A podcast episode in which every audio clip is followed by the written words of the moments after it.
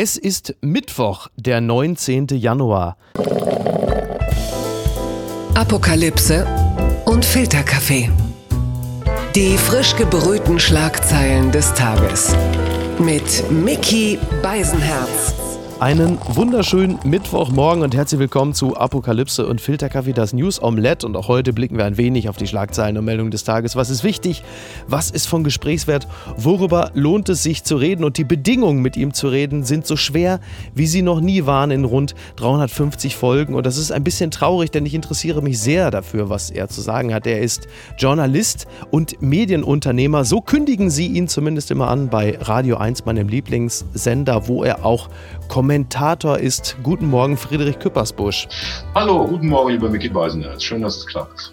Hast du es mitbekommen, dass Boris Palmer nicht mehr antreten möchte für die Grünen bei der Oberbürgermeisterwahl im Herbst in Tübingen? Testen, testen, testen. Ja, ihr, Ihre Hochwürden, Palmer will sich eigentlich den Niederungen einer, einer Kandidatur innerhalb der Partei nicht stellen. Das ist äh, die Basis wird da jetzt glaube ich befragt in Thüringen mhm. äh, und da kann es auch eine Gegenkandidatin geben und das ist ja auch in anderen Parteien so, dass der Amtsinhaber sagen kann, leck mich, ja. bin der Amtsinhaber, ich trete wieder an.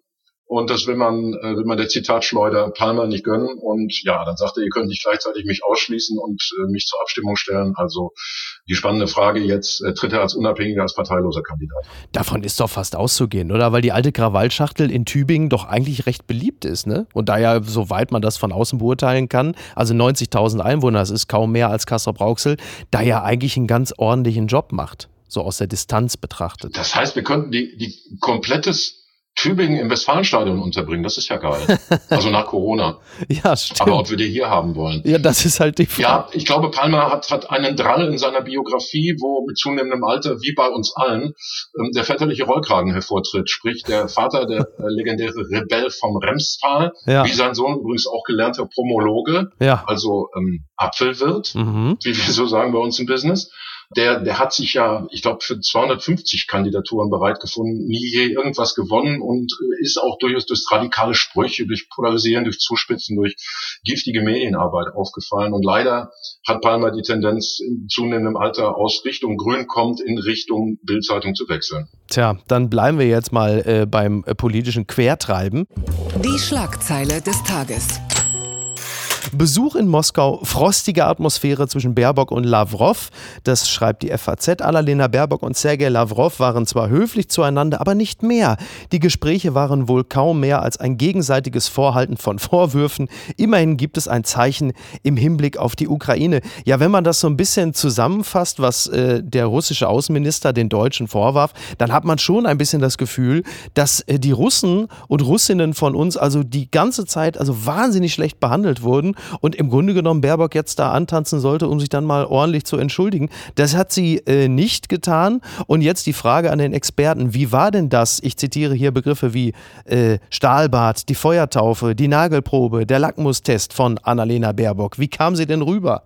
Also wenn wir mal von, von Annalenas Spezialdisziplin Extreme Outdoor Menschenrechten ausgehen und der Idee, als ich über Russlands Machenschaften auf dem Marktplatz von Itzehoe im Wahlkampf gesprochen habe, haben alle geweint und jetzt fahre ich nach Moskau und wow, der Lavrov hat nicht geweint. Überraschung. Ja. Hat sie sich das nicht so richtig anmerken lassen. Ich denke ja. eher, wir sind Zeitzeugen der Schnellvergenscherung von äh, Frau Baerbock, denn was da an Sprechblasen anschließend rauskam mit der Freundschaft und Vertiefen und es gibt auch positive Ansätze und wir wollen die vielen Verständigungsprozesse. Ähm, wir wollen das Normandie-Format, wir wollen die OSZE, wir wollen ja diese Woche noch einen Gipfel zwischen äh, Biden und äh, Putin, zwischen beiden Mächten in Genf. Ähm, das, das gänscherte doch schon ganz schön ordentlich und beruhigt mich eigentlich ein bisschen. Wir haben in diesem Außenministerium genug ich sage es höflich, erfrischend und gut angezogene Besetzung gehabt. Warum nicht jetzt mal eine Außenpolitikerin, der wir beim Lernen zugucken dürfen? Ja, total, absolut. Ich finde ja, sie hat sich ja soweit auch ganz gut verkauft. Sie ist da ja, sagen wir mal, mit, mit dem Kinn erhoben hingegangen und hat Lavrov ja auch spüren lassen, dass man also auch von Seiten der Deutschen da jetzt äh, nicht so ganz begeistert ist von dem, was da passiert. Äh, Lavrov seinerseits hat sich ja äh, doch reichlich beschwert und fühlte sich da irgendwie doch, ja, dass man ihm doch sehr feindselig begegnet. Aber wenn wir jetzt uns mal so ein bisschen auf die Paartherapie-Couch begeben.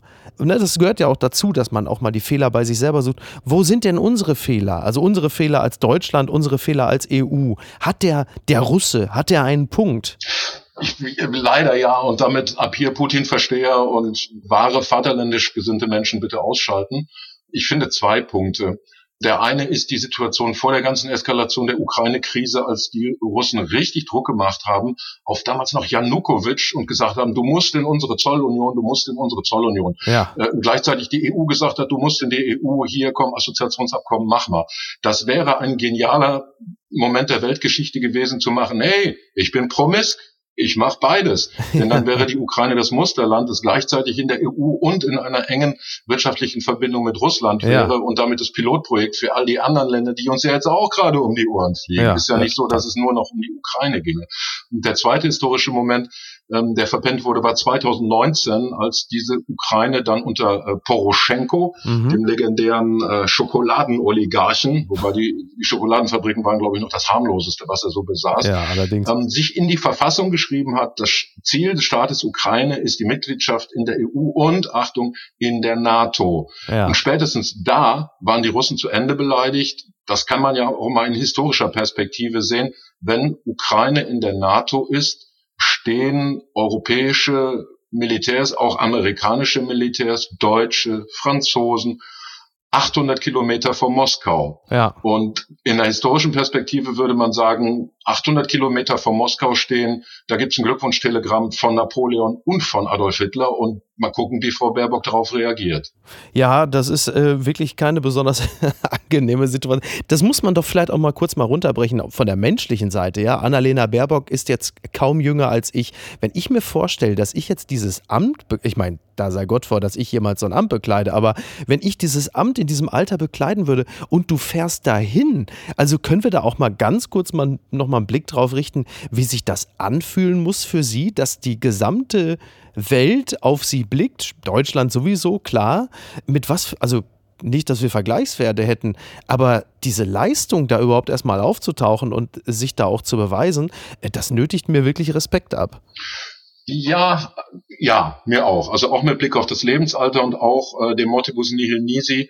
Ähm, einige der Prozesse, über die wir eben gesprochen haben, fanden ja statt unter Außenminister Westerwelle oder äh, Außenminister Maas, die auch in relativ jungem Alter da jetzt nicht sehr erfolgreich in, in die Geschicke der Weltgeschichte eingegriffen ja. haben.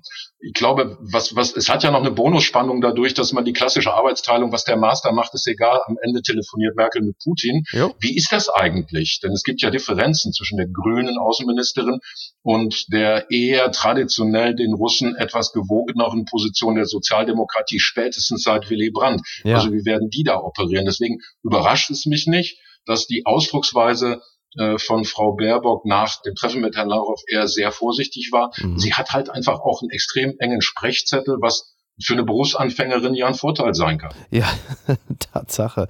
Ja, wir gucken mal, wie das weitergeht und kommen mal hierzu. Die unbequeme Meinung. Sachsen-Anhalt CDU sinniert über Abschaltung des Ersten. Das zitiert äh, DWDL, der Mediendienst, äh, weil die öffentlich-rechtlichen Programme sich von ihren Zuschauern entfernt hätten. Sinniert die CDU in Sachsen-Anhalt über die komplette Abschaffung des ersten deutschen Fernsehens, will sagen, das ZDF, das dürfe dann bleiben, aber äh, das erste als eigenständiger Kanal muss verschwinden. Dafür die Regionalprogramme, die dritten, die dürften dann bleiben. Und äh, da wir ja ähnliche Manöver gerade aus Großbritannien kennen, ist natürlich meine Frage, äh, Friedrich, wie, wie steht es eigentlich um die Tanzkünste von Rainer Haseloff? Wie viele Lockdown-Partys hat er äh, da irgendwo in Sachsen-Anhalt gefeiert und hat er auch mal mit einem Laserschwert getanzt? Was haben wir denn von diesem Manöver überhaupt zu halten?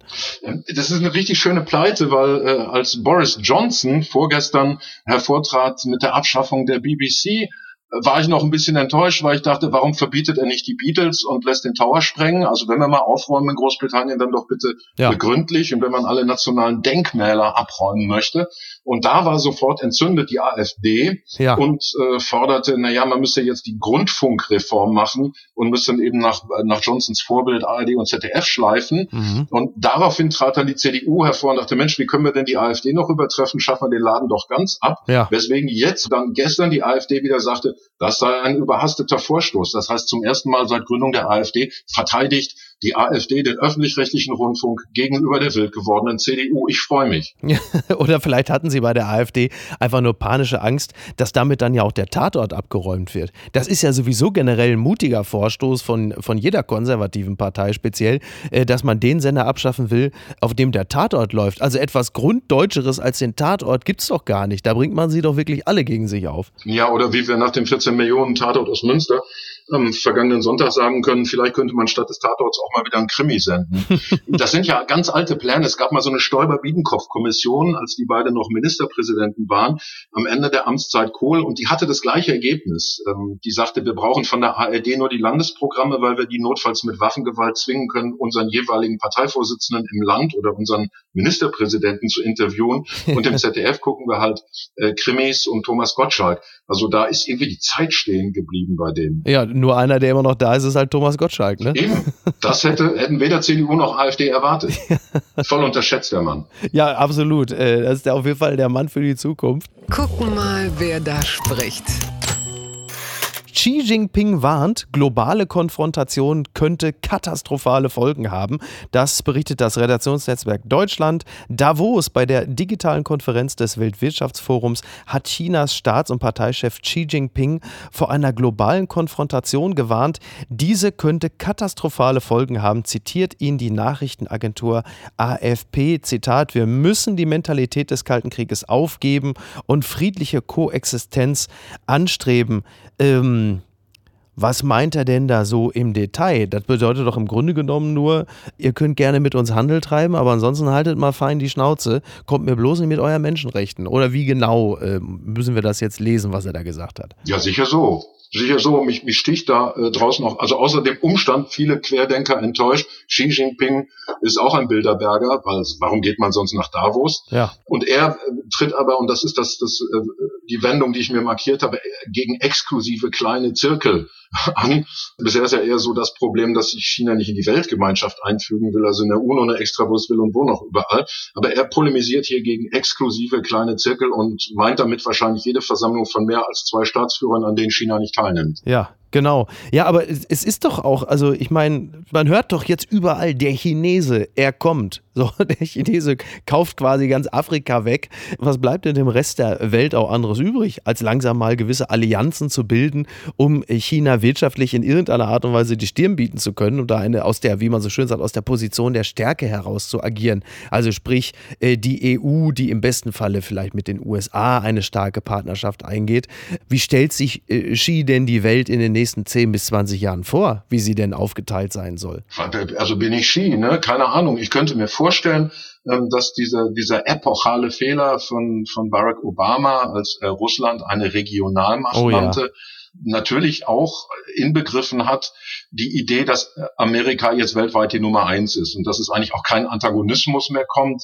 Der Begriff, den Xi Jinping hier verwendet vom Kalten Krieg, das ist ja eigentlich ein Adoptivkind. Ne? Niemand hatte einen Kalten Krieg mit China, sondern der war ja woanders. Ja. Und dass China äh, die neue Rolle, okay, wenn es einen Antagonismus gibt, dann sind wir in dem anderen Lager die Nummer eins nun vehement einfordert. Also dass er sich mal noch ein bisschen wie ein Zweitweltland behandelt sieht und sagt, Freunde, die Realitäten sind andere da kann man ihm schwer widersprechen. Ja, ja, klar. Aber äh, letzten Endes möchte China dann halt so agieren, wie sie halt weiter agieren wollen und man verbittet sich dann jede Form der Einmischung.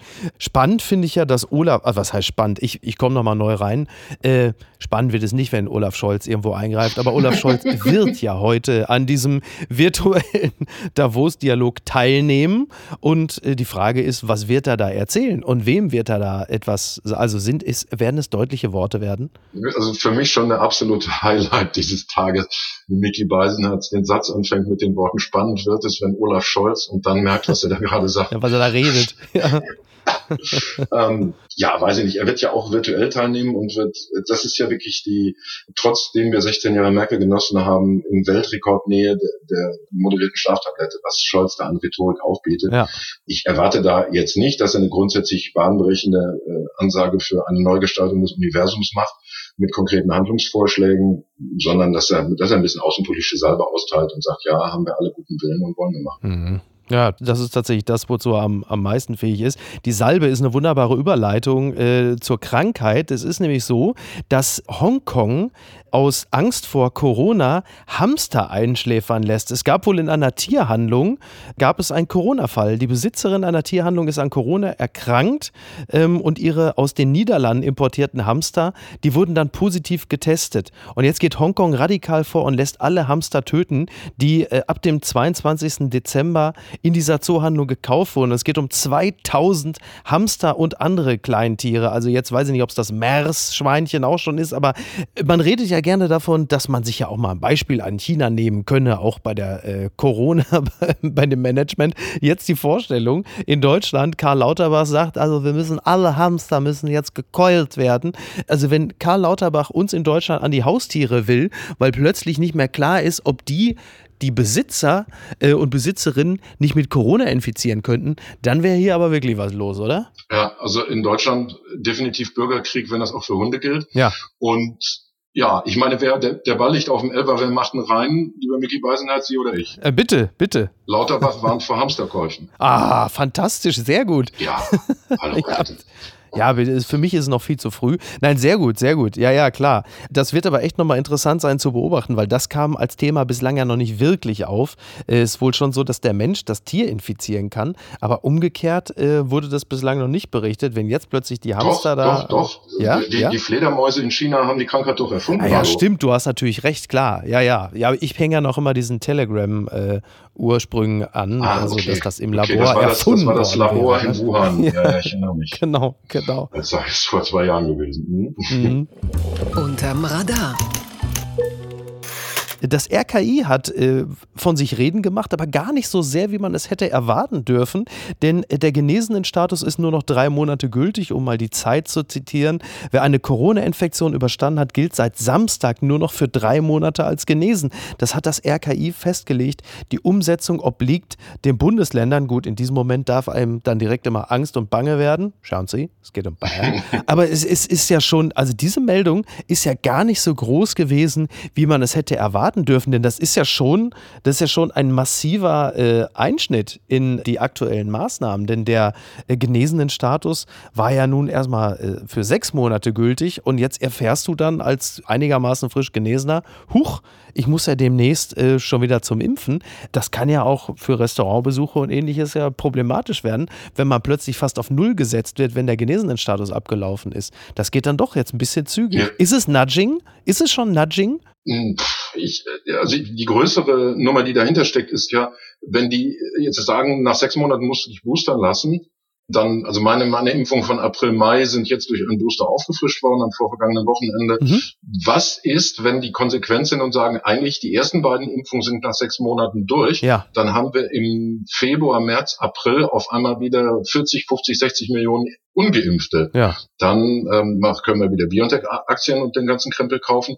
Aber äh, diese, dieses Runtersetzen, das ist auch was, was ich als unfreundlich und als verunsichernd und als Vertrauen belastend empfinde. Also eigentlich ist es schon eine richtige Attacke vom RKI gegen die neue Bundesregierung, weil die möglicherweise dann in ein, zwei Monaten sagen muss, Leute, ihr dachtet, ihr seid geimpft, Ja, seid ja. aber nicht. Total, total. Ich habe das ja am Anfang so ein bisschen, deswegen sagte ich gerade Nudging, als auch einen, ja, so ein Vorstoß äh, in Richtung, Leute, lasst euch zügig boostern, weil euer, Gene also ruht euch mal nicht allzu lange auf eurem genesenen Status aus.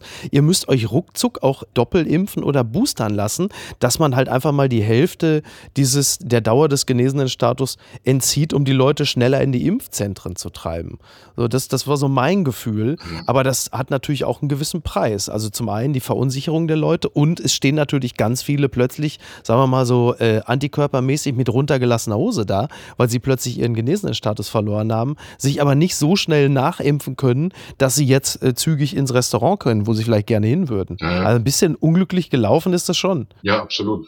Ähm, Lauterbach muss da nochmal richtig einkaufen gehen in Rumänien. Im Moment ist ja genug Impfstoff da. Ich saß gestern mit einem Kollegen zusammen, der hatte eine Erstimpfung von Johnson Johnson, von der man ja angeblich nur eine Impfung brauchte. Ja. Und rätselte jetzt rum, ob seine soeben erhaltene Zweitimpfung seine Zweit- oder seine Dritt-, sprich seine Boosterimpfung ist. und ob, wenn er bei einer Boosterimpfung die volle Dosis bekommt, was er ja eigentlich bekommen müsste, weil es eine Zweitimpfung ist, mhm. das dann nicht viel zu viel war für seine Boosterimpfung, wo man eine halbe Dosis bekommt. Ja. Doktor, nicht, was soll er tun? ja, im Zweifel einfach jede Nadel nehmen, die man kriegen kann. Andererseits, ja, äh, wir waren ja alle mal Junkies. Ja, genau. eben wollte ich gerade sagen, ne? Hallo, äh, ich, wenn ich mich nicht irre, äh, sendet Herr Küppersbusch aus Dortmund. Ne? Da ist der Weg zur nächsten Nadel in der Regel nie weit, ja. ne? möchte ich mal sagen. Warum, ins, warum ins Impfzentrum, wenn man locker auf der Brückstraße sich was suchen kann? Ja, bitte. Ich war lange nicht auf der Brückstraße, aber so wie ich sie in Erinnerung habe, dürfte das kein großes Problem sein, da was zu kriegen.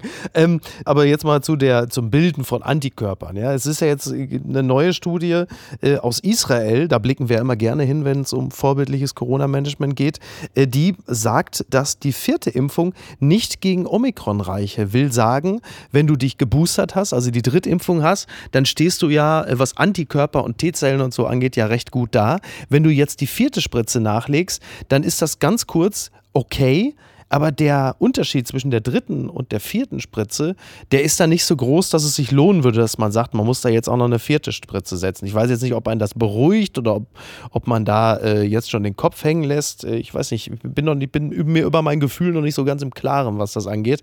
Aber notwendig erscheint die vierte Spritze so nicht. Also meinem Gefühl gefällt das, weil ich natürlich den klammheimlich den Plan hatte, dass ich jetzt da so ein paar Mal zur Impfung muss und dass es dann irgendwann gut ist, dass vielleicht ja. auch die Menge der Geimpften äh, sich irgendwann die Hand gibt mit der sogenannten Herdendurchseuchung.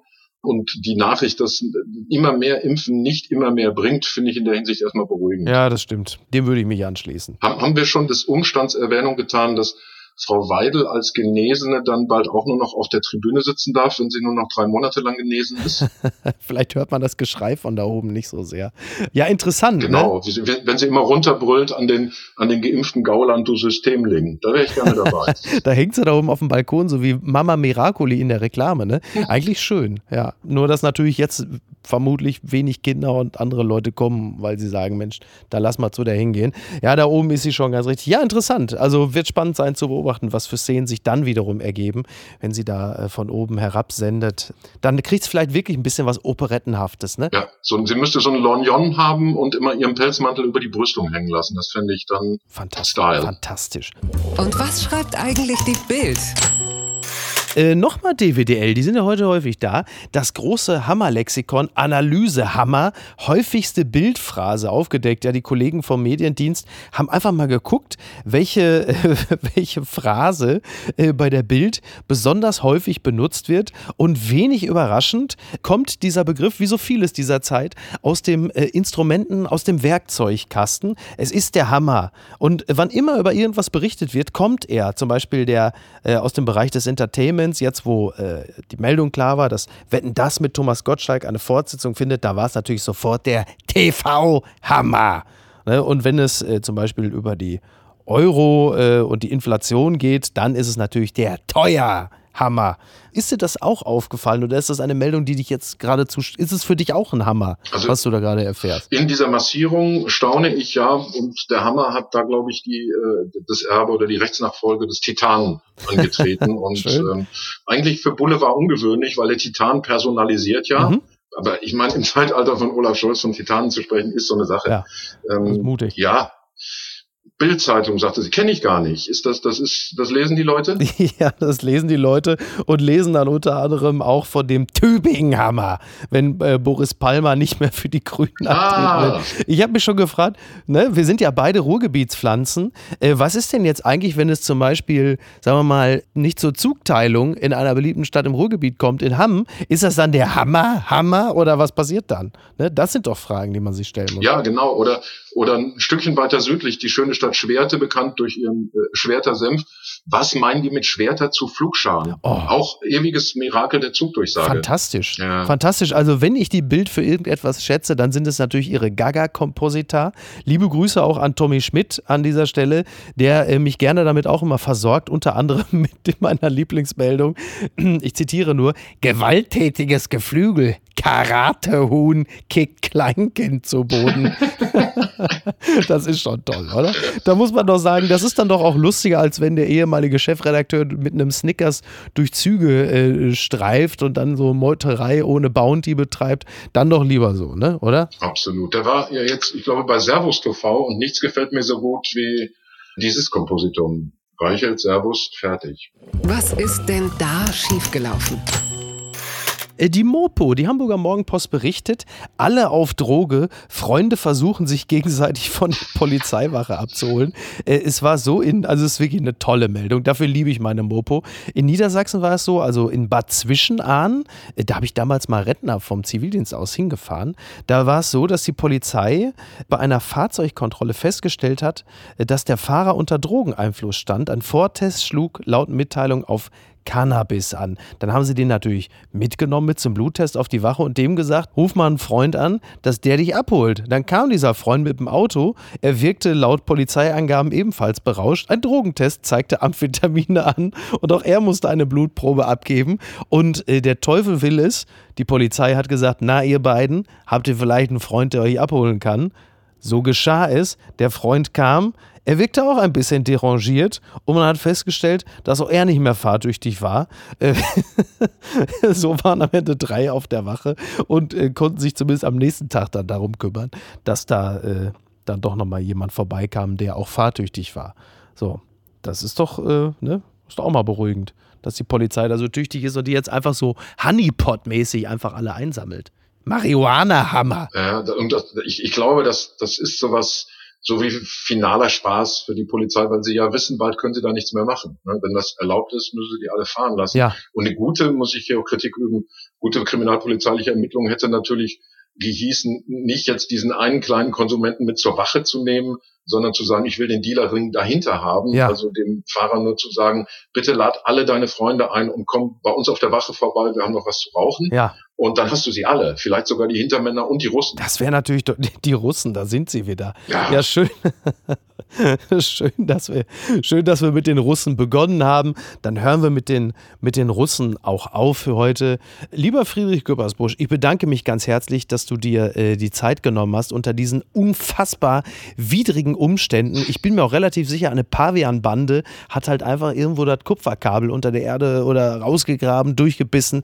Äh, wahnsinnig beschissenes Internet hier. Sagenhaft, aber äh, ich bin trotzdem sehr happy, dass es dann doch noch geklappt hat.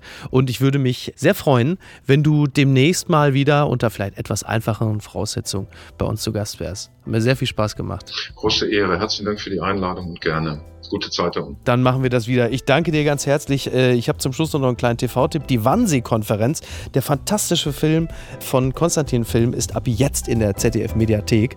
Äh, Das kann man sich dann doch mal ansehen. Und äh, alle anderen TV-Tipps, die schicke ich dann vermutlich am Freitag, schätze ich mal. Ne? Je nachdem, was da sonst noch so läuft. Also, bis denn. Ciao. Tschüss. Bis dann. Tschüss. Apokalypse und Filtercafé ist eine Studio Bummens Produktion mit freundlicher Unterstützung der Florida Entertainment. Redaktion Niki Hassania. Produktion Laura Pohl. Ton und Schnitt Niki Franking. Neue Episoden gibt es jede Woche montags, mittwochs und freitags, überall, wo es Podcasts gibt. Stimme der Vernunft und unerreicht gute Sprecherin der Rubriken Bettina Rust.